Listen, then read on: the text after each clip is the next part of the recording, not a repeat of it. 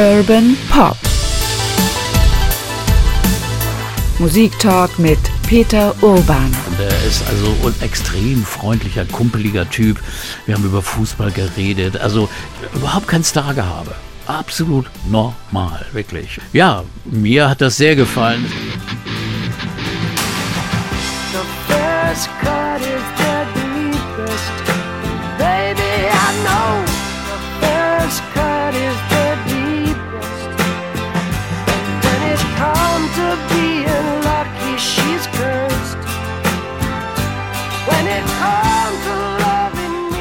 Diese Stimme gibt es nur einmal auf der ganzen Welt und zwar gehört sie Rod Stewart ganz unverkennbar.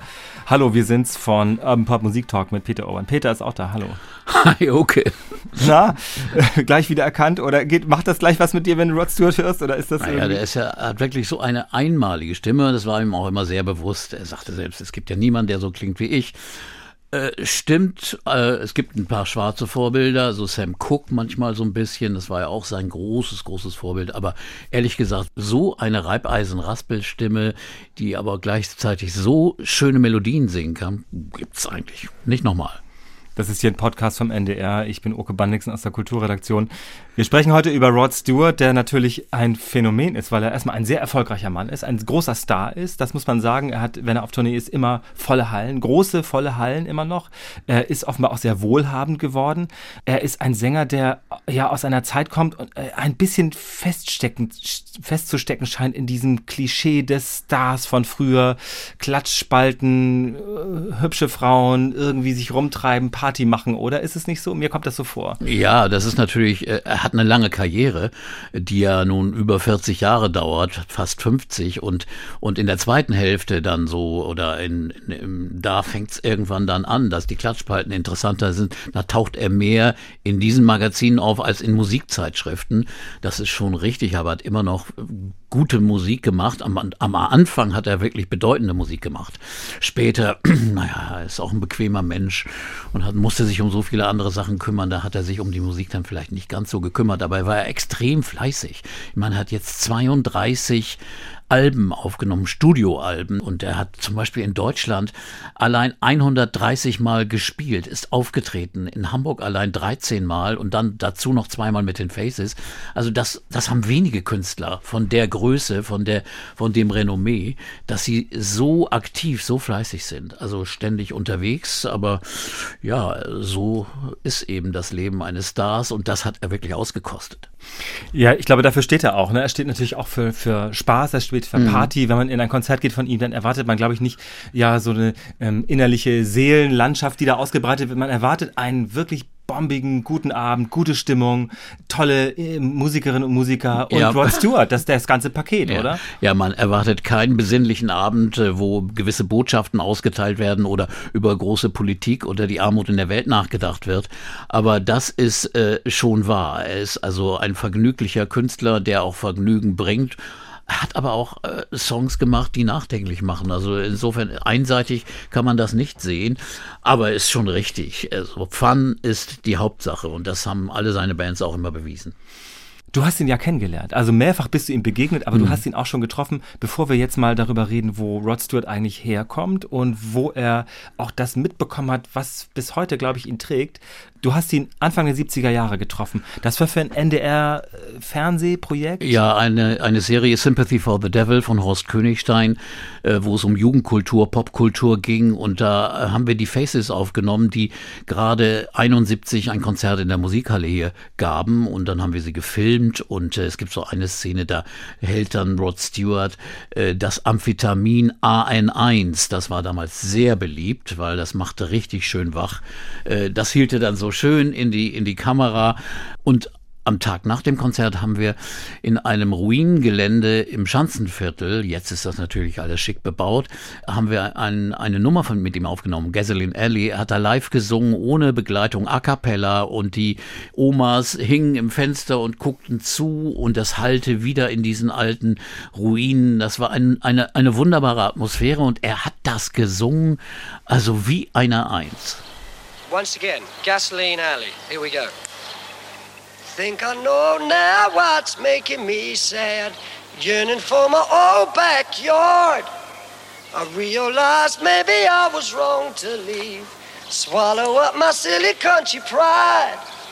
Going home, rolling home, down to gasoline alley where I was born.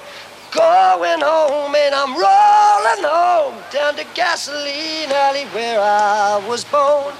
When the weather's better and the rails unfreeze. Tippt, man, man, hört das, das sind seine Füße, die da tippen, ne? Oder? Ja, und die Vögel äh, zwitschern und, und er tippt immer mit dem Fuß, mit seinem Stiefel äh, auf dem Boden und macht den Takt mit. Das war der Titelsong seines zweiten Soloalbums, Gasoline Alley, auch ein großartiges Album, ein Lied über Heimat. Und das passte auch irgendwie dahin und das passte auch in die Serie rein. Und äh, wie gesagt, das war der erste Auftritt, den er machte mit den Faces damals in der Musikhalle. Und dann ist er noch oft wiedergekommen und äh, darüber können wir ja später noch sprechen. Aber ich habe ihn dann auch äh, als Gast in meiner Radiosendung gehabt. Ich glaube mindestens zweimal. Einmal, weiß ich noch, 91 zum Album Vagabond Heart. Und er ist also ein extrem freundlicher, kumpeliger Typ. Wir haben über Fußball geredet. Also äh, es ist nicht tiefschürfend, was man sich da, was man da bespricht. Muss ja auch wirklich nicht sein aber es war beste Stimmung. Dazu gab es Schnittchen. Der NDR war damals noch großzügig. und, und, und äh, es gibt auch ein, ein, lustiges Foto. Ich glaube, wenn wir, wir versuchen das beizulegen, irgendwo hier auch abzulegen, dass ihr das sehen könnt. Und äh, ja, ein, ein ganz netter Typ, wirklich. Und auch nicht so, so überhaupt kein Stargehabe absolut normal, wirklich. Und äh, ja, mir hat das sehr gefallen. Es gibt andere Leute, die hielten ihn für arrogant und, und sagen wir mal, eitel. Eitel war der garantiert. Der wusste, dass er bei Frauen unglaublich gut ankommt. Also das war auch mit sein Hauptgeschäft. Also, also Frauen aufreißen, das war extrem wichtig. Frauen, Fußball und dann auch Musik irgendwo dann auch. genau, achso, und äh, äh, Entschuldigung, aber Saufen habe ich auch noch aufgeschrieben. Das, das gehör, gehör, gehörte dazu. Die Band der Faces, sagte er selbst, uh, that's a serious Drinking Band. Also die Band war wirklich sowas von äh, fröhlich, aber auch eben durch Alkohol und andere Dinge äh, aufgefrischt, dass äh, äh sie schon einen richtigen Ruf hatte. Sie zerlegte also auch gerne mal Hotelzimmer. Äh, in der Holiday Inn Kette in Amerika konnten sie sich nicht sehen lassen und dann im nächsten Ort meldeten sie sich als Fleetwood Mac an.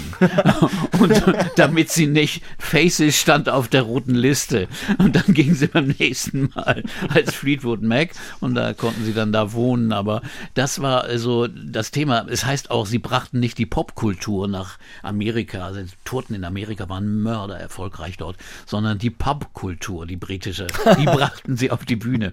Und äh, das ist auch wahr, wie so eine Art fröhliche, fröhliche Version der Rolling Stones. So traten sie auf. Mhm. Anton hat uns geschrieben, ein, ein Hörer unseres Podcasts, und hat ähm, im Vorfeld, wir hatten ja angekündigt, dass wir heute über Rod Stewart äh, sprechen, auch eine Anekdote von einem Freund äh, äh, uns geschickt, und zwar auch, dass der in einem äh, in Schottland offenbar in einer äh, auf einer Segeltour in einer einem einem Hafenpub gelandet ist, in dem auch Rod Stewart verkehrte, und die haben dann auch einen sehr feuchtfröhlichen, sehr schönen Abend gehabt. Ein sehr unprätentiöser Typ scheint das zu sein. Ja, so ist er. Er ist kumpelig und so, aber aber auch so, ja, also äh, bisschen oberflächlich, würden einige sagen, weil er ist mit jedem freundlich. Aber äh, äh andere warfen ihm das vor dann. Jeff Beck sagt, seine Aufmerksamkeitsspanne ist sehr, sehr kurz. Das heißt, er verspricht was, er sagt was, okay, komm, das machen wir, aber nächsten Tag ist es auch schon wieder vergessen. Und äh, so sind viele äh, auch Zusammenarbeiten und, und Reunions mit Künstlern, mit den Faces, mit Jeff Beck, die eigentlich vorgesehen waren, sind gescheitert, weil, weil irgendwie wurde es dann doch nicht gemacht. Das Engagement war nicht genug oder die Termine passten nicht. Es kam immer irgendwas dazwischen. Also das äh, ist so eine Sache und andere äh, äh, warfen ihm schon vor, auch Mitmusiker früher, bevor er bekannt wurde, dass er doch sehr, sehr eitel gewesen sei. Also er war jemand, der ständig vor dem Spiegel stand. Brian Auger sagte er, mit dem spielte er in der Band Steam Packet, dass er nie mitgeholfen hätte. Die hatten nur einen Roadie und mussten dann also mitschleppen, auch die Instrumente. Einer hat nie was gemacht, Rod Stewart. Selbst Julie Driscoll, die Sängerin, die sehr bekannte Sängerin, die hat die Trommel noch mitgeschleppt und, Brian Auger die Orgel. Äh, Long John Baldry auch, hat auch mitgeholfen. Nur Rod Stewart suchte, wo ist der nächste Spiegel? ist mein Outfit? Musste sich um seine Haare Sache kümmern, vermutlich. Er hieß ja auch Mod the Rod, äh, Rod the Mod und war also äh, immer bewusst, immer fein, am feinen Zwirn und, und geföhnte Haare.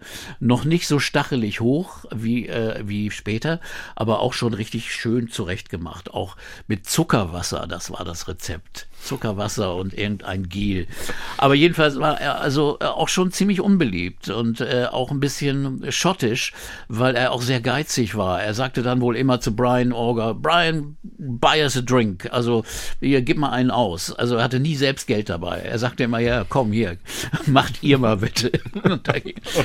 Die Prägung aus dieser, diesem Familienzweig, dazu kommen wir sicher gleich noch.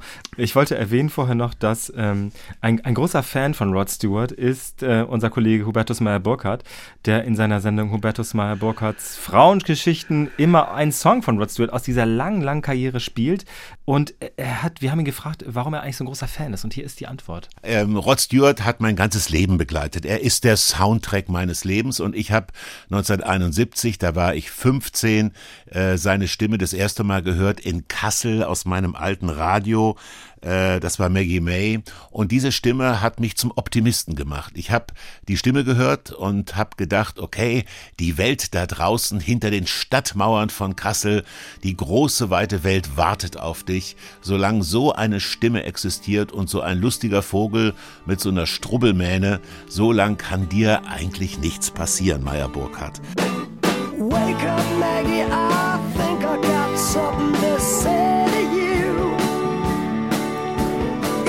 late September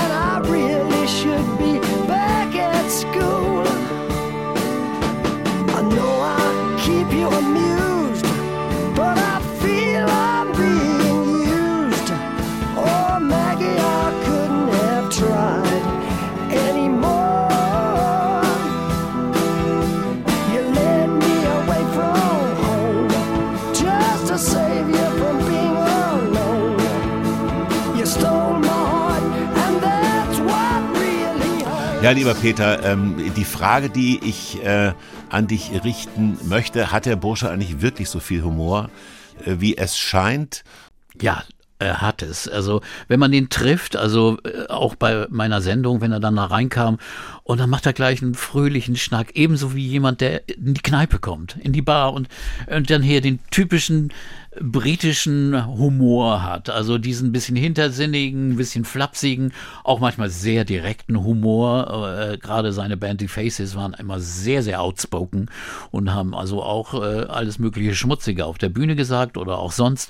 Und aber das macht Stewart. Der, der ist einfach, hat, nimmt kein Blatt vor den Mund, wie man das schön im Deutschen sagt und, und sagt, was er denkt. Und, äh, und das ist lustig, ja. Das ist wirklich sympathisch und, und sehr, sehr freundlich einfach, fröhlich. Rod Stewart ist äh, eigentlich gar kein richtiger Schotte, aber sein Vater war Schotte, oder? So ist es, glaube genau, ich. Genau, der äh, lebte auch in Schottland, ist Schotte und äh, zog dann aber äh, nach London, nach Highgate. Er war vom Beruf äh, Bauleiter auf dem Bau, so, also Masterbilder heißt das, also so unter dem Architekten so. Aber irgendwann hörte er mit dem Job auf, ging nach London, Highgate im Nord-London und da äh, machte er ein Kiosk auf für Süßigkeiten und Zeitungen, also Newsstand und sowas. Und äh, ja, hatte fünf Kinder und äh, Rod war der Jüngste, äh, acht Jahre jünger als die äh, nächstältere Schwester und äh, absolut verwöhnt. Der Nachzögling, der Nachkömmling war natürlich der Verwöhnte. Und das hat er wahrscheinlich sein ganzes Leben auch nicht abgelegt. Und musste dann aber später da auf der Schule äh, auch nicht so richtig gut war, hatte auch nicht so großes Interesse. Er schaffte die 11 Plus nicht, also kam nicht auf die höhere Schule, sondern musste dann so den mittleren Weg gehen. Dann musste er auch jobben ne, und hat tausend verschiedene Jobs gemacht, auch bei seinem Vater ausgehelfen, hat die Zeitungen verteilt oder, oder was gibt's da noch für Jobs? Also du hast auch mal ein paar rausgesucht. Ja, ich habe hier in der Tat natürlich die große Quelle, die ich habe hier, die steht hier wie so ein Ziegelstein vor mir, ist die Autobiografie, die passenderweise nur Rod heißt mhm. und die in der Tat, äh, also ich muss mal so sagen, einige ähm, der Exzesse, die er da beschreibt, hätte ich mir auch gerne erspart, die zu lesen, aber andere Sachen sind total interessant, finde ich, und zwar eben, dass es auch keine wohlhabende Familie war, aber ein großer Zusammenhalt in dieser Ja. Familie offenbar. Das prägt ja doch auch sehr. Ja, und der Vater war Fußballfan, daher auch die Liebe zum Fußball, äh, schickte auch Rod zum Training, musste mal vorspielen beim äh, Brentford FC, aber es wurde nichts mit einer Profikarriere. Also Äh, weil er nicht talentiert genug war einfach. ja, er ist talentiert, aber er hatte vielleicht auch nicht die, den, den Ehrgeiz. Du musst ja richtig brennen dafür. Und da waren andere Dinge wichtiger und äh, eben auch Musik. Aber er, jobbte auch zum Beispiel auf dem Friedhof. Es hieß dann immer in der Legende, er sei Totengräber gewesen, aber, aber so war es nicht. Er hatte einfach ein bisschen mitgeholfen. Machte aber auch Folgendes. Er ging früh auch los von zu Hause und äh, machte Folkmusik. Also er spielte Mundharmonika und sang und mit einem Partner, Wiz Jones, ein bekannter Folksänger, ging er auf Europatournee, so wie die Hobos, die Beatniks. Und äh, das war so sein, sein Ideal. Und dann Paris, Rom, Barcelona, überall waren sie und spielten auf der Straße. Das traut man ihm irgendwie gar nicht zu, denke Ja, ich, ne? doch, das ja. war, das war einfach Spaß. Das war bestimmt ein, zwei Jahre, die er so verbrachte, bis sie dann aus Spanien abgeschoben wurden. Als Landstreicher, Vagrants. Also äh, man merkte, sie schliefen auf der Straße. Sie, sie wurden dann einfach per Flugzeug nach Hause geschickt und Rod sagt, er schuldet, er schuldet äh, dem britischen Staat immer noch äh, die Kohle für den Flug. Ach so, weil er das natürlich bezahlt. Ja. genau. Und wurde zurückgebracht. Und äh, äh, die Folkmusik, äh, es war also amerikanische Folkmusik, die sie spielten. Also Dylan und, und andere, äh, die erste Dylan-Platte hatte er gehört und andere amerikanische Songs. Aber auch lernte er dann mehr auch britische Songs kennen, die er später in seiner Musik immer eine große Rolle gespielt hat. Man darf ja nicht vergessen, man kennt ihn eigentlich nur so als Blues-Schauter, aber wenn man die wichtigen Soloalben Alben später hört, das ist eine sehr, sehr geschmackvolle, gelungene Mischung aus Folk, aus, aus Pop, aus Blues, aus Soul und äh, gerade Folkmelodien tauchen immer wieder auf.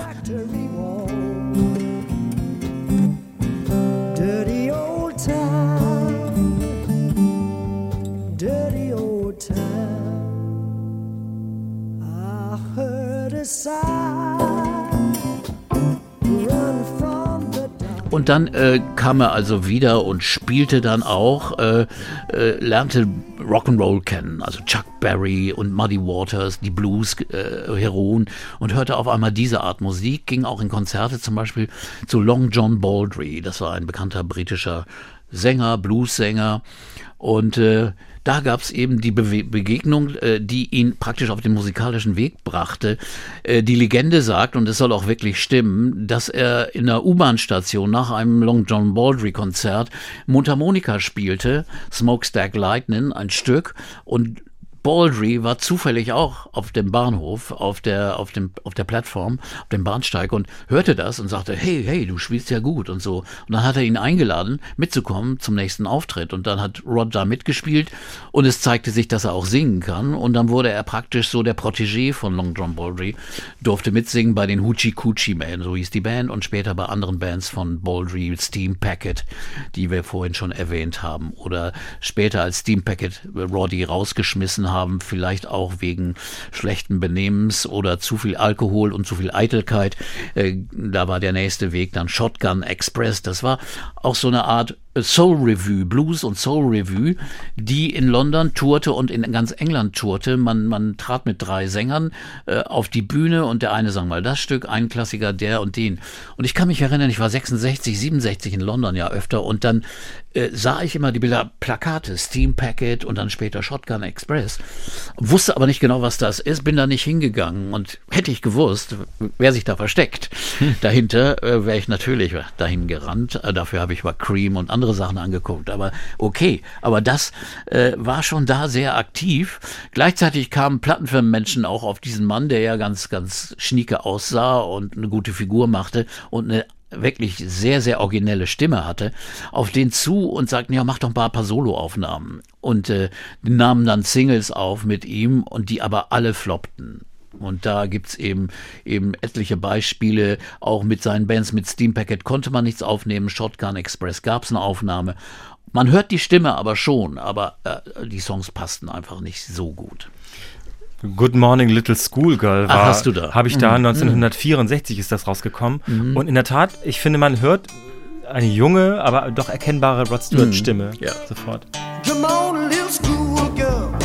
Good morning, I come home with can I come home with you? Tell your mother and your papa I once was a schoolboy too. Ein schöner Song, oder? Ja, das ist eben äh, RB Blues, also wie er auch gerne immer noch überall in der Welt gespielt wird. Und in London war eben eine, eine sehr, sehr starke Blues-Szene, wo also auch viele Clubs äh, solche Musik spielten und Bands fe featurten, also Alexis Corner und die Stones. Und da lernten die sich alle kennen und trafen sich und Stewart und äh, einige seiner Bands, Shotgun Express, spielten auch mal im Vorprogramm von den Stones in diesen kleinen Clubs. Also das war eine Szene und äh, wie gesagt, nur die Solo-Singles, die funktionierten nicht. Ich glaube, er wurde dreimal aus einem Vertrag rausgeschmissen. Zweimal von der EMI und einmal von Decca und, und hatte eigentlich schon gedacht, oh, es wird ja vielleicht doch nichts mit der großen Karriere, denn äh, das war nun der Weg, den er machen wollte. Er wollte auch nicht mehr die Jobs machen, die er vorher gemacht hatte. Übrigens eine süße Geschichte ist noch Long John Baldry, der sich wie ein Vater um Rod kümmerte. Der ging sogar hin, als er ihn engagieren wollte für seine Band, um auf Tour zu gehen, äh, ging im feinen Zwirn und im Anzug mit Blumenstrauß zu der Mutter und sagte, Frau Stewart, ich möchte gern Ihren Sohn mit auf Tournee nehmen. Ich werde sehr auf ihn aufpassen. Ich werde sehen, dass er immer um 12 Uhr schon zu Hause ist. Er bekam dann 35 Pfund die Woche als Garantiegehalt dafür, dass er mit Long John Baldry und, und seiner Band äh, auf Tournee war. Und 35 Pfund damals war eine Menge Geld. Ich schätze, es waren damals noch 20 D-Mark. Es waren ungefähr 300, es waren ungefähr 700 D-Mark in der Woche. Das ist schon richtig Geld für einen, einen jungen Sänger, der äh, gerade am Anfang seiner Karriere ist. Aber offenbar hat er auch irgendwie Talent an Leute zu geraten irgendwie. Ne? Er kann irgendwie gut offenbar irgendwo, oder? Ja, also äh, er kam wirklich wohl in Kontakt mit den richtigen Leuten, die ihn dann auch weiterbrachten. Aber sein Talent war ja auch außergewöhnlich. Ich meine, so viele Leute mit so einer Stimme laufen auch nicht rum. Und die, die erkennt man dann. Und äh, das tat auch Jeff Beck, der äh, ja ein bekannter Gitarrist schon war, bei den Yardbirds war und dann äh, äh, eine eigene Gruppe aufmachen wollte. Und, und er hörte Rod Stewart und nahm ihn dann mit seinem Kumpel Ron Wood. Ron Wood spielte Bass und äh, Jeff Beck Gitarre und Rod der Sänger. Und das war so 68.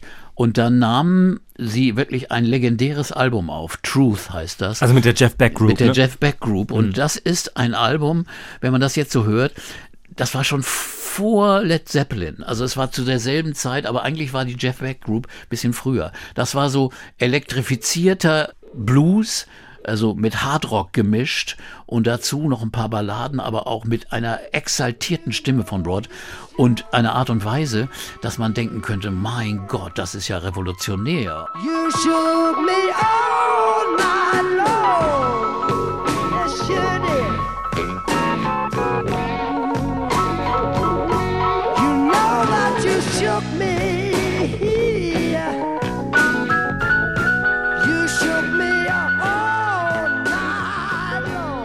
Ja, man, man weiß ja, dass Jeff Beck seine Gitarrenstimme ja auch wie eine Solostimme die ganze Zeit durchzieht, Genau. neben der Gesangsstimme. Und das war äh, für Rod sehr, sehr wichtig, diese Phase, weil er lernte hier von Jeff Beck auch, wie man phrasiert, zusammen mit einer Gitarre, also im, im Wechselspiel. Das war ja oft so, dass er singt, dann spielt die Antwort die Gitarre. Und das war wirklich eine, eine Phase, wo er sehr viel gelernt hat. Diese Band war ja nicht voll mit Instrumenten. Hier haben wir auch Keyboards gehört, aber sonst war es eigentlich nur Gitarre, Bass, Stimme, Schlagzeug. Das war die Band. Dann kam später nochmal ein Pianist dazu, Nicky Hopkins und so weiter. Aber, aber das war die Basis und äh, war auch gleich sehr erfolgreich. Äh, viele Tourneen gingen nach Amerika. Das war dann gleich auch die erste Amerika-Tournee von Rod. Sehr, sehr großer Erfolg in den USA. Also er machte da schon einen Namen für sich als Sänger der Jeff Beck Group. Und äh, aber aus menschlichen Problemen, weil äh, Beck wollte dann Ron Wood rausschmeißen und einen anderen Bassisten und so weiter und so fort. Und Kumpel waren die beiden, Rod und Ronnie, immer zusammen. Äh, Haben sie dann beide die Band verlassen. Haben dann irgendwann gesagt, nee, wir machen, wir hören auf, wir machen das nicht mehr weiter. Da war Beck sehr gekniffen dann doch, weil so ein Sänger äh, findet er dann auch nicht so schnell wieder. Und äh, man merkt immer später, in späteren Interviews, da kommt Jeff Beck immer noch mal wieder drauf zurück, dass er das also ein bisschen Vertrauensbruch fand und so weiter. Und äh, dass alle äh, versprochenen Reunions und Zusammenarbeiten dann doch nicht so klappten, bis auf eine Aufnahme 1992 von People Get Ready, die legendär war, wo die beiden wieder mal genau wie früher harmonierten. Das war der Weg also auch äh, in eine nächste Stufe und die nächste Stufe waren die Faces. Ich würde trotzdem einhaken wollen und ähm, dieses People Get Ready mal anspielen, weil das ist wirklich so eine gelungene Aufnahme. Das ist ein Curtis Mayfield Song Ja. und man es ist natürlich eine 90er Jahre Aufnahme, man hört das auch von der Klangqualität, finde ich, oder es ist eine andere Art von Produktion. Ja. Aber äh, man, man merkt, das hat immer noch diese irgendwie explosive, spannungsreiche Mischung. Das ist irgendwie toll mit den beiden. People get mad. There's a train coming. You don't need no baggage. You just on on. All you need is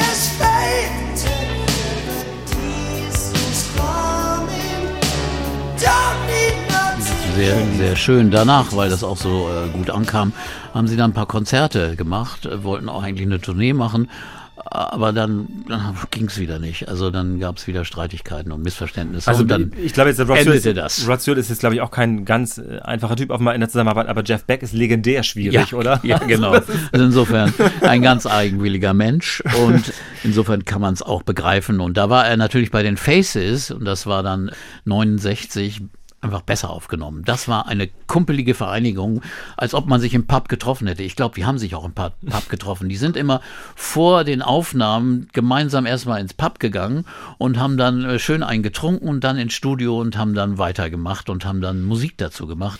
Das äh, war also eine ganz, ganz andere Atmosphäre. Das kann man sich bei Beck gar nicht vorstellen. Und äh, das äh, war dann die Band. Äh, Small Faces war ja der Vorgänger dieser Band. Äh, da muss man dazu sagen, die Small Faces, legendäre Band, die auch wirklich äh, bahnbrechende Platten aufgenommen hat, aber deren Sänger Steve Marriott, äh, der wollte nicht mehr, der trennte sich und äh, machte mit äh, Peter Frampton Humble Pie auf und dann standen die, die Rest Small Faces da.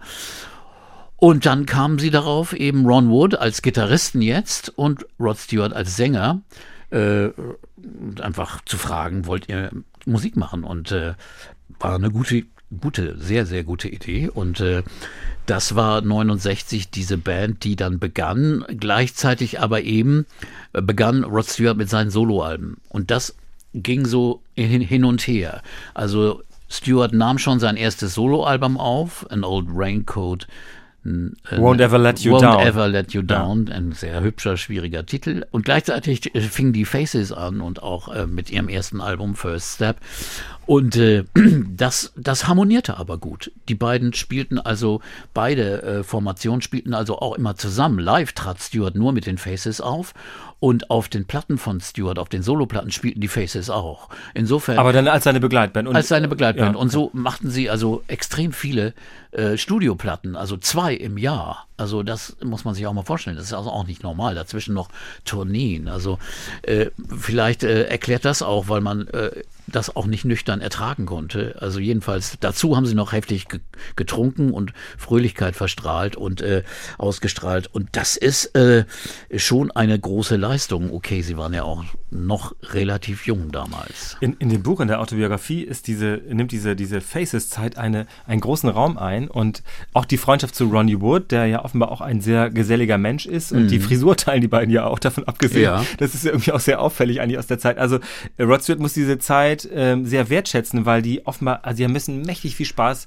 nicht nur gehabt haben, sondern auch auf der Bühne versprüht haben. Das muss so gewesen sein, oder? Und das ist auch so, dass Rod eigentlich nur Bandmitglied sein wollte. Also in der, in der Retrospektive denkt man immer, okay, da hat er seine Solo-Laufbahn angefangen und er war schon der Star oder so. Nee, war er nicht. Obwohl er schon große Erfolge mit seinen Soloplatten hatte, war er immer noch nur der Sänger der Faces und, und wollte immer alles gemeinsam machen.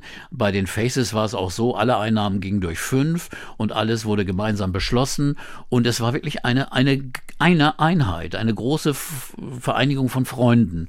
Und äh, änderte sich natürlich dann, weil das äh, bleibt nicht aus. Rod Stewart war mit seinem zweiten und besonders mit seinem dritten Soloalbum Every Picture Tells a Story 1971 extrem erfolgreich. Nummer eins der Albumcharts, der Singlecharts äh, mit Maggie May in den USA. Ja, auch gleich in den USA, verrückterweise. Also die Faces waren ja auch offenbar sehr Genau, erfolgreich in den USA. gleich auch sehr erfolgreich dort, weil sie wirklich, wirklich, wie gesagt, ich sagte vorhin schon, die fröhliche Version der Rolling Stones und da äh, auf unterwegs waren und einfach Rock mit einer Menge Spaß auf die Bühne brachten, wo andere eben so ernsthafte Musik spielen wollten. Ne? Also da gibt's ja genug Beispiele in der Zeit. Genau, auch. das, das schreibt er in der Tat auch so, sagt er, viele wollten offenbar, also müsstest du es mal sagen, ob das dann so war, also viele hatten eben auch Rockmusik sozusagen so eine ernste Note gegeben und haben dann eben so lange Soli und große Ansprüche und große Ideen gehabt und das ja auch mit einigermaßen Erfolg. Und das war eben so drei Minuten Rock'n'Roll Spaß haben offenbar, ne? Und das hat ja auch bestens funktioniert. Ja, genau. Das war also ein Gegensatz zu diesen Bands wie wie äh, äh, Nice, The Nice oder äh, Emerson Lake und Palmer. Alle diese Bands, die ernsthafte Musik machen wollten, auch künstlerisch sehr, sehr hochstehend und anspruchsvoll, aber auch einfach nicht so richtig den Spaß verbreiteten. Und das, das war schon der, der gravierende Unterschied. Die waren trotzdem gute Musiker, die Faces, aber eben Musiker mit einer guten Laune. Wir hören mal ein kleines Beispiel davon, wie die Faces auch geklungen haben. Das ist eine Liveaufnahme von einem Paul McCartney-Song, einem sehr bekannten, nämlich Maybe I'm Amazed. All right, this one you may well know, you may not know it, and if you don't know it, I really don't know where you've been. So you should know the tune. Here we go.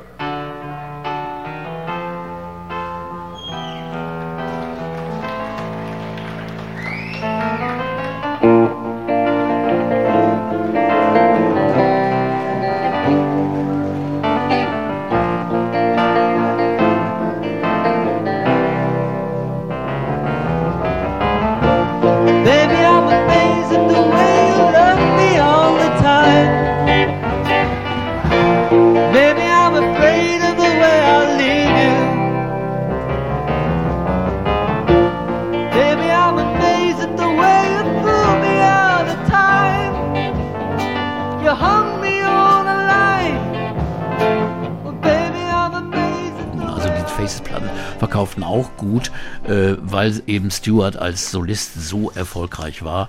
Aber trotzdem äh, äh, hieß es nie Rod Stewart and the Faces oder so. Es waren immer the Faces. Und äh, diese Solo-Platten, die ja echt wirklich in der Geschichte der Rockmusik eine ganz, ganz bedeutende Rolle spielen, diese drei Platten, besonders also die Platten äh, 1, 2, 3 äh, bis Every Picture Tells a Story. Also ein Old Raincoat, Gasoline Alley Genau. Every Picture. Diese, diese, diese unglaublich tolle Mischung aus, aus, wie gesagt, Folk und Rock und Blues und sehr intelligenten Songs. Stewart hat immer eine Gabe, sehr, sehr gute Coversongs auszusuchen. Und dazu schrieb er eben sehr, sehr gute eigene Songs. Äh, einige zusammen mit einem Gitarristen der Band Steamhammer. Martin Quittenton hieß der, äh, spielte auch akustische Gitarre. Äh, akustische Gitarre ist ja ein sehr prägendes Instrument auf diesen Soloplatten von Rod Stewart. Und diese Songs waren einfach außergewöhnlich gut. Und äh, das äh, war auch noch locker und fröhlich und leicht äh, arrangiert. Es wirkte alles so, so, so, so leicht und äh, nicht so heavy im Gegensatz eben zum äh, Jeff Beck, äh, zur Jeff Beck-Zeit. Aber diese, diese leichte Qualität der Rod Stewart-Alben, große Songs wie Handbags and Glad Rags, eine grandiose Ballade von Mike Darbo, das ist wirklich eine explosive, eine tolle Mischung, die Rod Stewart da gefunden hat, die mm, teilweise bei den Faces war es so, da war es war mehr Rock'n'Roll. Das war ein bisschen, äh, waren auch ein paar Balladen, aber diese, diese Mischung aus, aus, aus Akustik, Folk und Rock, die äh, war wirklich das eigene Qualitätsmerkmal der Rod Stewart Soloplatten, die er aber live gar nicht aufführte. Also er spielte ja nur mit den Faces und da konnte er diese, diese äh, wirklich ein bisschen filigranen äh, Arrangements gar nicht spielen, sondern da wurde wirklich drauf losgekloppt und fröhlich gespielt. und äh, das ist eben das Seltsame. Er hat diese Songs nie in voller Größe aufgeführt. Also äh, bis 75 hat Rod Stewart nur mit den Faces live gespielt. Dann hören wir mal einen von diesen äh, filigranen Songs von An Old Raincoat, nämlich Handbags and Glad Rags. Ever seen a blind man cross the road, trying to make the other side?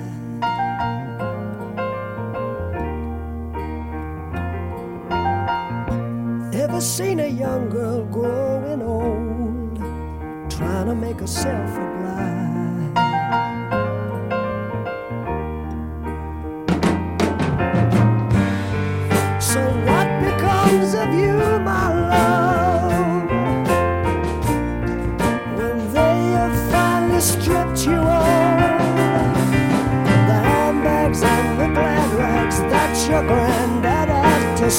So you could buy.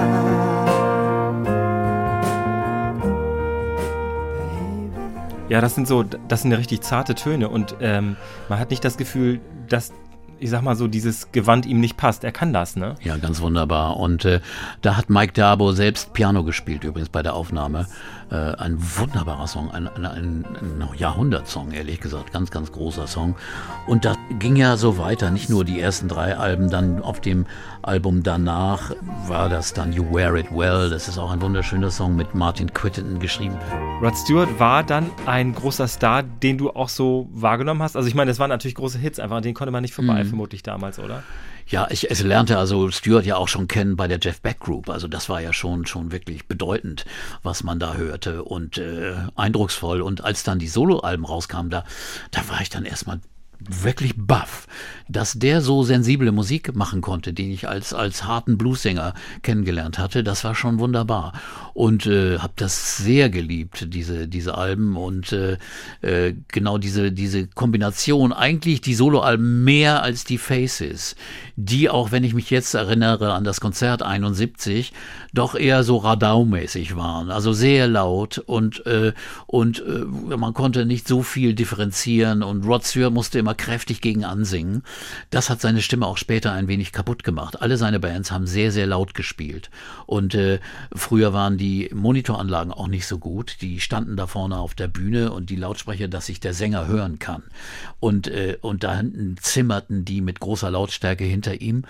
Und erst später, ich habe zum Beispiel 78 ein Konzert von ihm gesehen hier im CCH, da gab's auch noch die alten Monitoranlagen und da war er furchtbar. Er sang fast jeden Song daneben und er, er, weil die Band einfach zu laut spielte. Er konnte sich nicht hören und er bekam die Töne nicht richtig. Eventuell lag es auch an anderen Dingen, äh, äh, die einfach mit seinem Lebensstil zu tun hatten. Erst dann äh, als in ihr Monitoring, das ist immer ein ganz wichtiger Punkt. Die Leute haben dann kleine Ohrhörer im, im Kopf und da können sie ihre Gesangsstimme ganz, ganz prägnant und genau hören.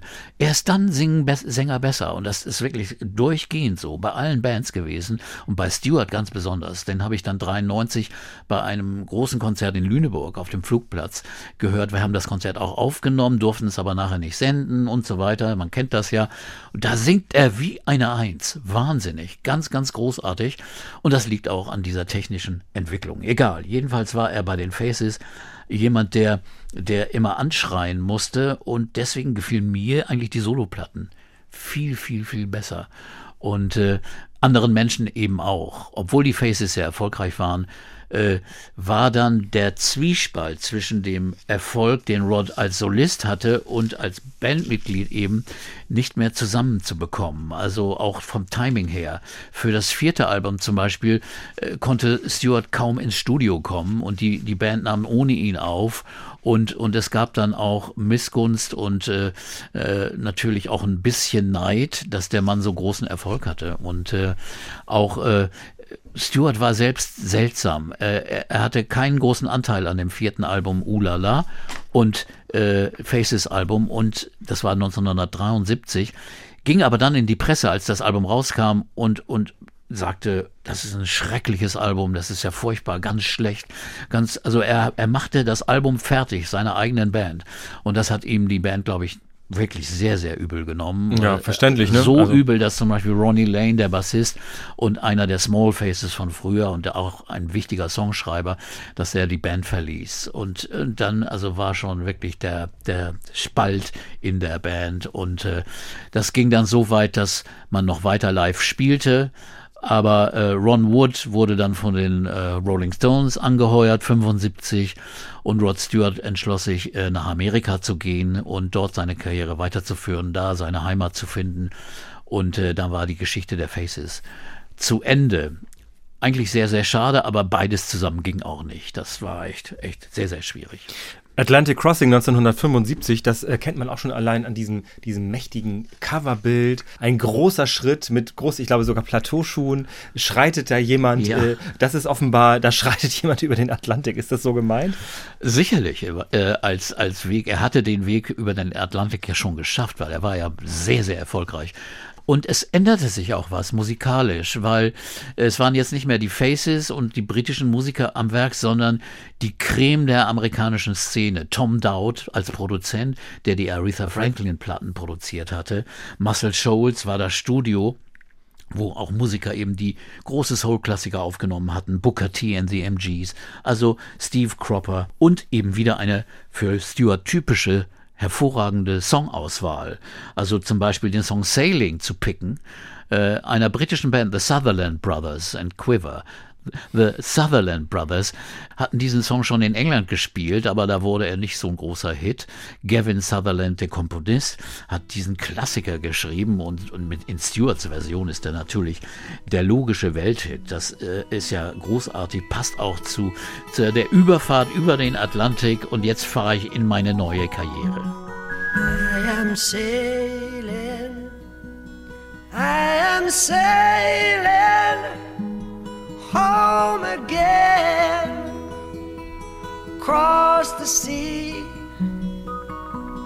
I am sailing stormy waters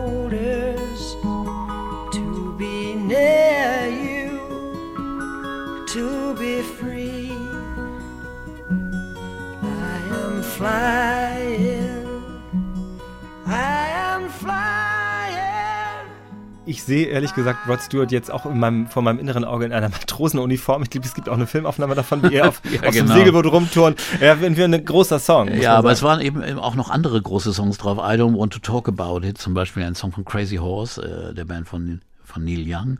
Aber auch eben eben groovige Songs. Äh, also es war eine richtig tolle Mischung. Es war übrigens auffällig auf den Alben, die dann kamen, die alle von Tom Dowd äh, produziert waren. Das nächste, A Night on the Town, eigentlich noch sein noch ein größerer Erfolg. Auf Wunsch seiner damaligen Freundin Britt Eckland machte er eine schnelle Seite, eine dynamische, dynamische Seite und eine langsame, ruhige Seite. Es gab ja damals noch Langspielplatten, nur Langspielplatten, da hat es also eine A- und eine B-Seite gegeben. Und das fand ich dann auch eine ganz schöne Idee, dass man die Stimmung nicht immer wechselte, sondern einfach sagte, eine Seite ist so, die nächste so. Und äh, gerade das Album ist also ein wunderbares Album. Tonight's the Night ist da drauf. From my window. Stay away from my back door. Disconnect the telephone line. Relax, baby, and draw that blind.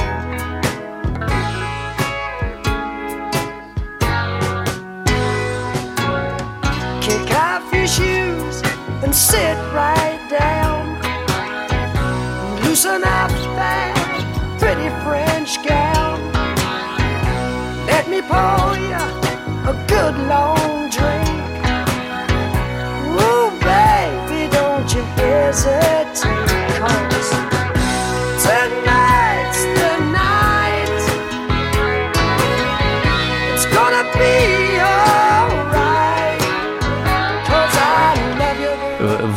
Übrigens ein paar Probleme kriegte im Amer- amerikanischen Radio, weil das doch schon sehr, sehr, naja, Explizit waren. sexbezogen war, aber seinem Image natürlich als der der Sexprotz, der äh, ehrlich gesagt äh, auch auf der Bühne, ihm wurden auch schon Unterwäsche auf die Bühne geschmissen, wie damals bei Tom Jones und äh, äh, es war eben äh, diese Atmosphäre und da passt natürlich auch so ein Song, so als der äh, große, omnipotente Lover, diese Rolle spielte er auch sehr, sehr, sehr, sehr gerne.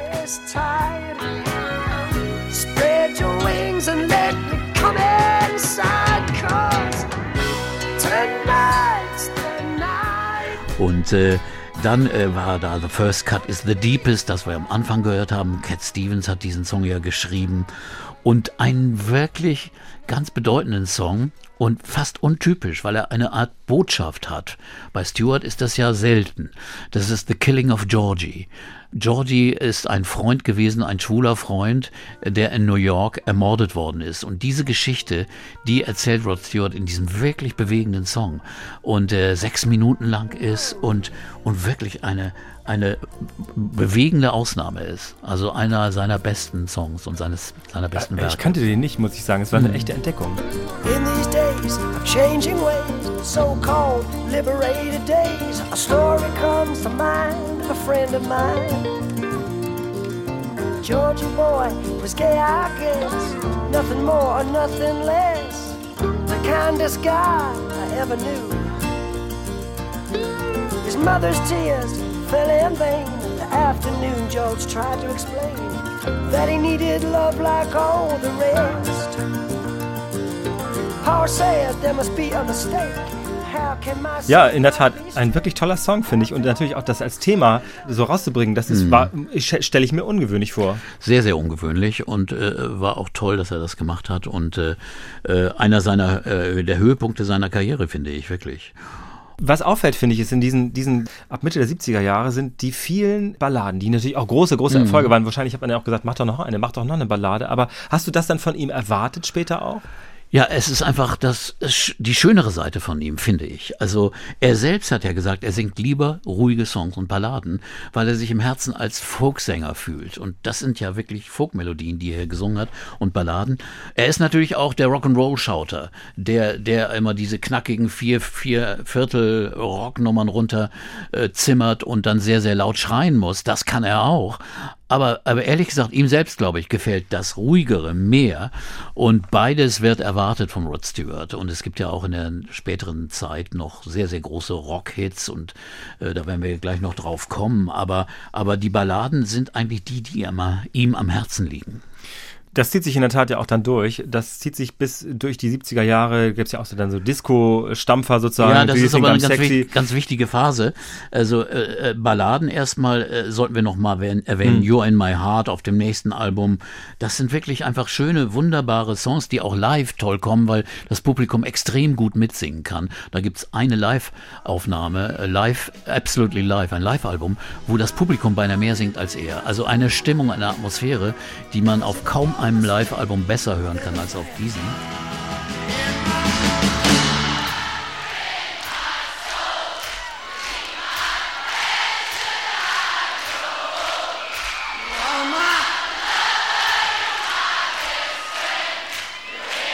Aber dann äh, gibt's den Bruch für viele alte Rod Stewart und Faces-Fans, nämlich Blondes Have More Fun, das Album 78. Und das war ja die Phase, wo Disco-Musik aufkam. Blondes Have More Fun ist Und allein der super Titel, ich meine, vieles, was Stewart gemacht hat, da würde heute die Polizei kommen. Also die, die, das würde überhaupt nicht gehen. Also auch textlich und auch vom, vom Image her. Also auch das Cover von Blondes Have More Fun. Und äh, typischerweise waren ja alle seine Frauen blond, aber alle die Klischees werden da so erfüllt. Äh, aber ehrlich gesagt, man muss es ja auch nicht so tierisch ernst nehmen. Und ich glaube, er selbst hat es nicht so tierisch ernst genommen. Da waren dann Songs drauf wie Do You Think I'm Sexy? Allein so eine Zeile. Also, hey Baby, ich komme hier in die Disco und äh, findest du mich sexy? Alle, allein das zu singen, da, da kräuselt es einem ja wirklich. Und auch damals fand ich das saublöd, ehrlich gesagt. Aber im Nachhinein, wenn ich das jetzt höre, ist das großartige Disco-Musik. so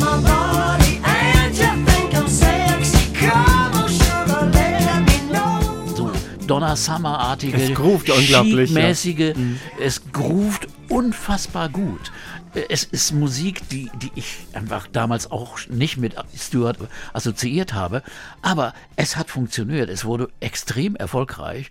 Es hat viele Leute äh, äh, wirklich na, beinahe beleidigt, aber andere gewonnen. Und er wurde also auch so der absolute Popstar, äh, weil aus dem Rockgeschäft ging er dann mehr so auch ins Popgeschäft und das, das steigert natürlich auch seinen Marktwert auf der, in der Klatschpresse. Also er trat wirklich in Zeitschriften wie Hello oder irgendwie diesen ganzen amerikanischen Klat Klatschblättern auf äh, und äh, mit seinen Geschichten von Blondes, die mehr Fun haben.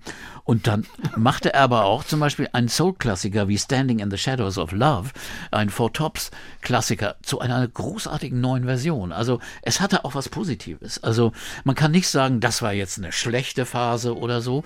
Das war äh, wirklich gemischt. Und äh, selbst auf diesem Album Blondes Have More Fun ist eine wunderbare Ballade, Scarred and Scared, also über Unsicherheit, über, über eine verlorene Liebe, also äh, vernarbt und ängstlich, so heißt der Song.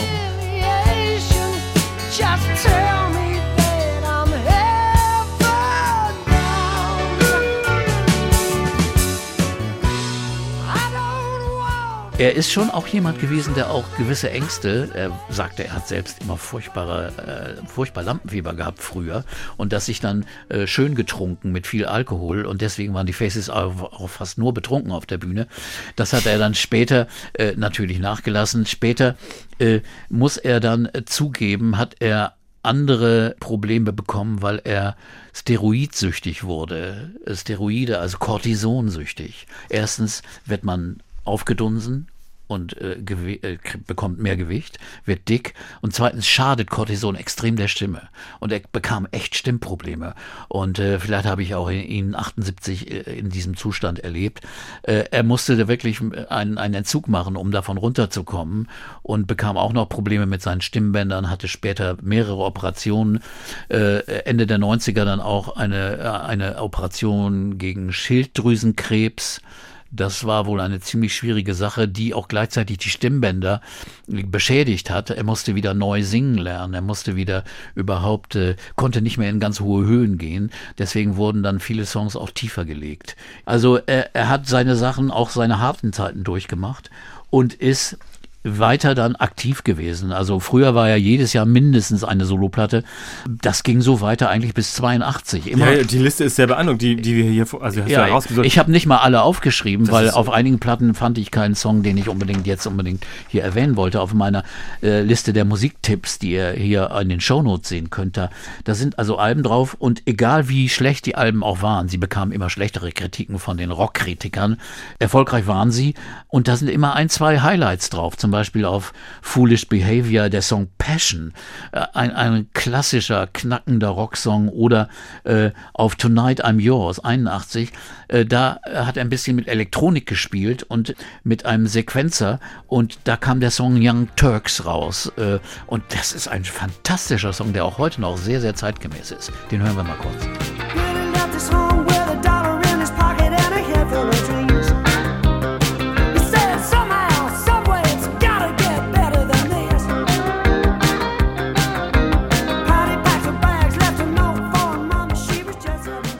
Eine Frage, die du schon fast beantwortet hast, hat Hubertus Meyer-Bockert uns auch gestellt, nämlich äh, diese. Ja, würde er heute noch, sagen wir mal, politisch korrekt empfunden werden von den Frauen der heutigen Generation? Ich fürchte ja, nein.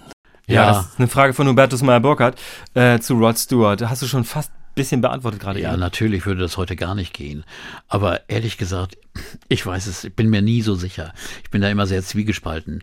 Ich finde, man sollte diese Dinge auch nicht so überbewerten. Und äh, Ich glaube, was man auch übersieht, womöglich, und ähm, äh, darauf hebt vielleicht Hubertus auch ab, ist, dass ähm, ähm, Rod Stewart zum Beispiel bei Blondes Have More Fun steht auf der Rückseite or do they? Also das ist auch mal ein bisschen Ja. Selbstironie dabei. Genau, ich, es ist nie so ernst gemeint, es ist nicht so platt, es ist immer ironisch gemeint und so. Also man sollte es nicht überziehen, obwohl er natürlich sich auch gesonnt hat in diesem, in diesem Erfolg bei der, beim weiblichen Geschlecht. Und, aber nicht nur beim weiblichen, sagte er. Er sagte manchmal, äh, egal wie. Also er ist äh, an allen freudigen Sachen interessiert. Er hat- Jedenfalls, äh, Er hat, er hat aber in der Tat trotzdem ja über die vielen Jahre immer wieder Alben gemacht und große Touren dran gehängt. Also Mhm. er war ein sehr fleißiger Mann. Wenn man das Buch liest, denkt man, der hatte auch ganz schön viel Zeit, sich rumzutreiben, aber dafür war er doch relativ produktiv, muss man sagen. Extrem, also er war immer aktiv und also war ja auch keiner, der nun irgendwie auf schweren, ganz, ganz harten Drogen äh, war. Er hat viel getrunken, äh, er hat wirklich diverse Medikamente genommen, die nicht richtig waren.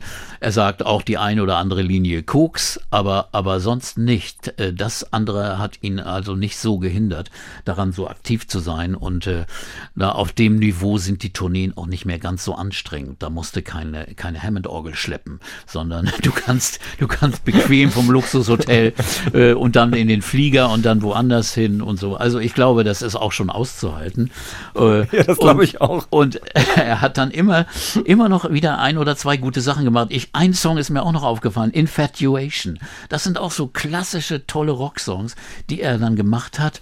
Und in den, in den 80er Jahren, wo also äh, auch der Erfolg ein bisschen runterging und äh, äh, man auch nicht mehr die Alben so interessant fanden, waren aber auch Songs drauf wie Every Beat of My Heart, das ist ja auch ein Gassenhauer und ein, ein Schlager beinahe, oder Forever Young, auch ein Klassiker, Äh, das war im Jahr 88.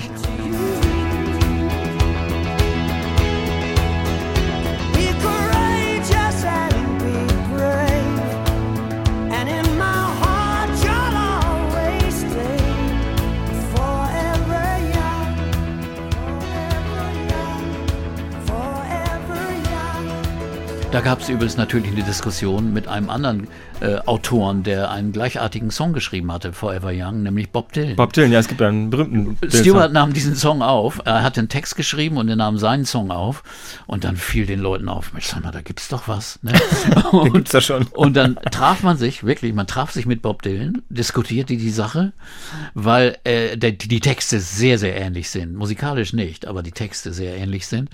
Und äh, dann hat man sich geeinigt, äh, äh, Dylan und Stewart teilen sich die Tantiemen. Und äh, deswegen steht jetzt heute auch Stewart Dylan auf dem, auf dem Song, den Dylan eigentlich nicht geschrieben hat. Aber man hat einfach den Kompromiss gefunden. Es gibt ein tolles äh, Unplugged-Album von, gibt ja eine ganze Reihe toller Sachen, aber das ist wirklich, wirklich schön von, von Rod Stewart. Unplugged and Seated heißt das Album, das ist aus dem Jahr 1993, wo er in der Tat ja auch ganz weit nochmal zurückgeht in seiner Karriere und zum Beispiel gibt es auch eine tolle Version von Maggie May oder Handbags and Glad Rags und Ronnie Wood tritt auch noch auf.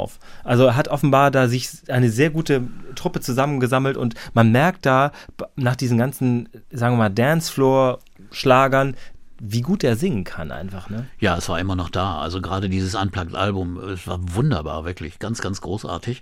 Er war wirklich in guter Form. Und er hatte, wie gesagt, immer diese Gabe auch, wenn er nicht selbst die Songs geschrieben hat, wirklich große Songs zu picken. Zum Beispiel von Robbie Robertson von The Band hat er Broken Arrow aufgenommen. Ein großer Song. Oder echt? Das hab ich- von Van Morrison, Have I Told You Lately That I Love You. Have I told you lately that I love you? Have I told you there's no one else above you? You fill my heart with gladness, take away all my sadness. Die Version ist eigentlich die viel schönere, besser als das Original von Van Morrison. Und diese Version hat ja auch Rod Stewart zum Hit gemacht, aufgenommen 91 auf Vagabond Heart. Und da weiß ich noch, da war er bei mir im Studio und war im, in der Sendung Club zu Gast, eine Stunde lang. Und äh, da haben wir darüber auch gequatscht, aber auch viel über Fußball und ähnliche Dinge. Und äh, wie gesagt, tolle Musik zwischendurch, dazwischen aber auch wirklich langweilige Al Alben. Also wenn man die ganzen Alben dann durchgehört hat, das war dann nicht so ein Vergnügen. Und äh, trotzdem große Tourneeerfolge. Er spielte in den 90er Jahren zweimal zum Beispiel im Volksparkstadion in Hamburg. Also im Stadion äh, in, in einem Jahr zweimal und später dann noch Konzerte in der großen Arena zu fünf, mit 15.000 Plätzen, selbst 2019 noch, jetzt äh, vor zwei Jahren gerade noch. Und äh, also der Name zieht immer noch. Äh, das Programm ist dann eher äh, ein langweiligeres gewesen, weil es war dann nur Hits. Man gesagt, So, das ist ja eher eine Oldie-Parade. ein ja, bisschen, es ne? hieß auch wirklich so, es hieß auch, glaube ich, The Hits war das Motto dieser Tournee. Und das, mh, naja, das kann dann schon langweilig werden. Aber ich meine, das ist, erwartet man natürlich dann auch. ja, ne? Aber das war ja, schon zu viel der Erwartung. okay. Man will auch ein bisschen überrascht werden. Aber äh, das war eben, äh, das hat er ja auch in Las Vegas aufgeführt, übrigens ja. Äh, Las Vegas macht ja immer solche Sachen, wo dann Monate ein Künstler zu Gast ist und Rod Stewart war da auch, spielte seine Season und das Motto war The Hits. Ich finde, das ist ein wichtiger Punkt. Das eine ist natürlich, ähm, wir haben da schon in unserer Folge über Udo Lindenberg drüber gesprochen. Es gibt natürlich kein richtiges Vorbild in diesem Genre, wie man altert als Rockstar. Natürlich gibt es alte Jazzmusiker oder Bluesmusiker oder so, das ist ja klar. Aber da gibt es natürlich auch eine Generation, die dann eben so älter wird und die Fans werden mit älter. Man muss da erstmal so seine Rolle auch finden. Oder ist das bei Rod Stewart nicht so? Ich meine, es ist das Sexsymbol, das jetzt irgendwie Mitte 70 ist, irgendwie, das ist natürlich schwierig, oder? Aber ja, er kultiviert es immer noch so ein bisschen. Äh, Er sieht ja immer noch sehr, sehr gut aus, obwohl er schon ein neues Knie hat. Er hat sich ein neues Knie einsetzen lassen. Ich weiß nicht, wie er jetzt auf der Bühne rumläuft und noch Fußbälle, Fußbälle ins Publikum schießt, ob das noch geht. Aber es ist schon wahr. Es gibt also eine Ausnahme wie die Stones, die immer noch genauso rumlaufen. Und wenn man Jagger sieht, kürzlich äh, in Videos, ak gerade aktuell ist nicht zu fassen, wie der mit fast 78 oder 78 da über die Bühne sprintet, ist nicht zu glauben. Aber so ist es eben auch. Man spielt ne- ein Repertoire, das man sich erarbeitet hat. Und Rod Stewart kann ja auch stolz sein auf die Sachen, die er gemacht hat in den frühen 70er Jahren. Das sind wunderbare Alben und das man, man kann ja nicht erwarten, dass der immer wieder neue, gleichartige Sachen macht. Das ist ja, sind ja auch zeitbezogene Sachen. Stewart hatte das Glück, in eine Zeit zu kommen, wo er Alben wichtig wurden. Und seine ersten Alben, seine großen Alben, das sind Albenwerke. Da wurden auch Single-Hits draus, wie Maggie May und andere. Aber, aber ohne den Zusammenhang des Albums wäre das nicht so spannend gewesen. Und äh, diese Phase ist eventuell vorbei heutzutage. Äh, Rod Stewart hat in der Tat natürlich auch in der, bei allen Sachen, die vielleicht vorhersehbar waren, hat er auch neue Sachen probiert. Er hat zum Beispiel eine ganze Reihe ja dieser ähm, des sogenannten Great American Songbooks aufgenommen, nämlich fünf Alben mit Klassikern, Ja. also mit 30er, 40er Jahre Klassikern, As Time Goes By beispielsweise und anderen. Ex exquisit arrangiert von, von wirklich den Cracks äh, der Szene, wunderbare Arrangements, Geigen, String-Arrangements und wirklich sehr, sehr gut gesungen. Also, und die Songs sind einfach gut. You must remember this. A kiss is still a kiss. A sigh is just a sigh.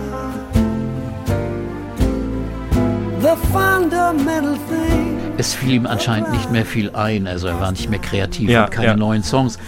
Das hat er einmal dann so begründet. Er hat gesagt, ja, worüber soll ich denn eigentlich schreiben, dass der Gärtner zu viel Geld wollte? Und insofern, ab Mitte, Ende der 90er nahm er nur noch Coverversionen auf. Einer machte ein Album äh, äh, mit Songs aus der britischen Britpop-Szene, also auch von Oasis oder von den Waterboys und so weiter. Auch ein sehr, sehr schönes Album. Diese, die Great American Songbook-Alben sind einfach in der Qualität hochstehend. Und er hat fünf von denen gemacht, sehr erfolgreich. Hat übrigens für eins von denen, das dritte Album, äh, den einzigen Grammy erhalten, den er in seiner ganzen Karriere bekommen hat. Und äh, machte nach diesen American Songbook Alben dann ein Album mit Soul-Klassikern, Soulbook, dann ein Album mit Pop-Klassikern. Und da dachte man schon, nun ist aber wirklich äh, nichts Neues mehr Nun zu erwarten, äh, denn es wurde ja nur noch recycelt. Aber dann kam 2013 ein Album raus, Time, und da waren fast alle Songs von ihm geschrieben. Und richtig gute Songs. Einer zum Beispiel Brighton Beach handelt auch eben von dieser ersten Liebe, der ersten Erfahrung, äh, wo äh, die Freundin dann schwanger wurde und das Kind dann äh, zur Adoption gegeben wurde. Diese Erinnerungen kamen dann wieder auf und das waren ehrliche persönliche Songs. Also da war man echt wieder überrascht. I remember when you were only seventeen. You were the finest girl that my eyes had ever seen. I guess you found it hard to simply just ignore this scruffy, beat up working class teenage troubadour. Ausgesprochen schön. Ja, finde ich. schön. Man merkt, die Stimme ist ein bisschen, ein bisschen tiefer ein bisschen belegter, aber, aber sonst wunderbar Ja, gesungen. und ich glaube, in der Tat, in diesem Fall, jetzt haben wir auch über sein Leben gesprochen, merkt man so autobiografische Züge drin zumindest Mhm. irgendwie. Das trägt auch dazu bei, dass man gerne hinhört, finde ich. Und äh, wie gesagt, da war er ja gerade äh, noch nicht ganz 70, aber dann das nächste Album Blood Red Roses 2018 auch sehr, sehr viele eigene Songs, glaube ich fast alle eigene Songs. Und äh, mittlerweile ist er ja 76, genau, 45 geboren, ja 76.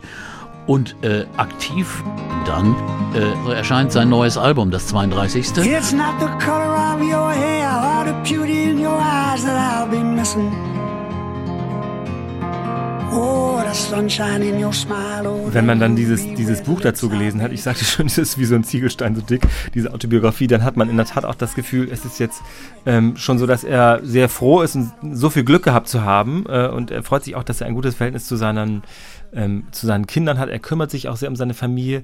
Aber ich glaube, er ist ein, ein Mann, der auch sehr um sein Glück bemüht ist. Er gibt sich Mühe, möchte ich sagen, oder? Ja, aber er weiß auch, dass er sehr viel Glück gehabt hat. Also er ist sich da schon bewusst, dass er alles wegen dieser Stimme hat er einen solchen Erfolg, hat er jetzt so viel Geld, hat äh, drei Frauen, acht Kinder äh, gehabt und so weiter. Er ist einer der bestverdiensten äh, äh, Künstler und äh, Popmusiker überhaupt in den Top Ten sicherlich über die vielen, vielen Jahre, aber hat auch viel davon ausgegeben.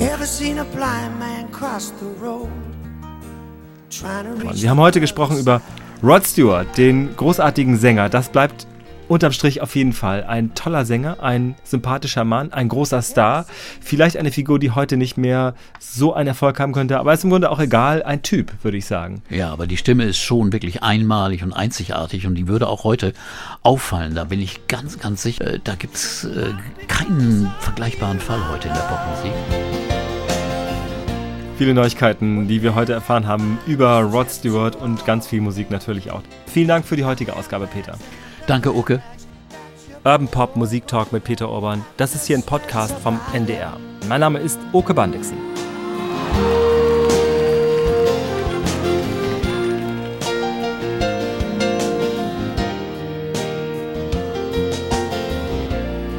Once I was a young man, and all I thought I had to do was smile.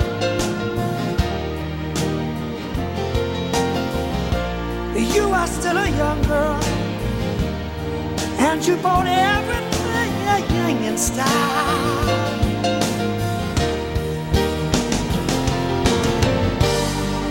But once you think you're in, you're out. But that don't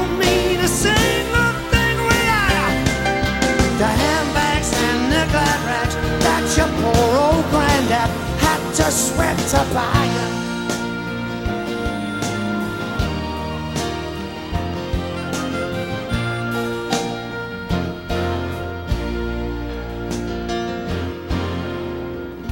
Sing a song of sixpence for your sake. A bottle full of rye.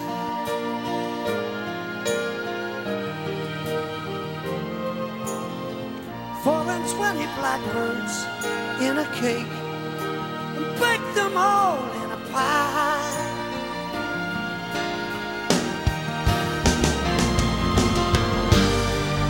They told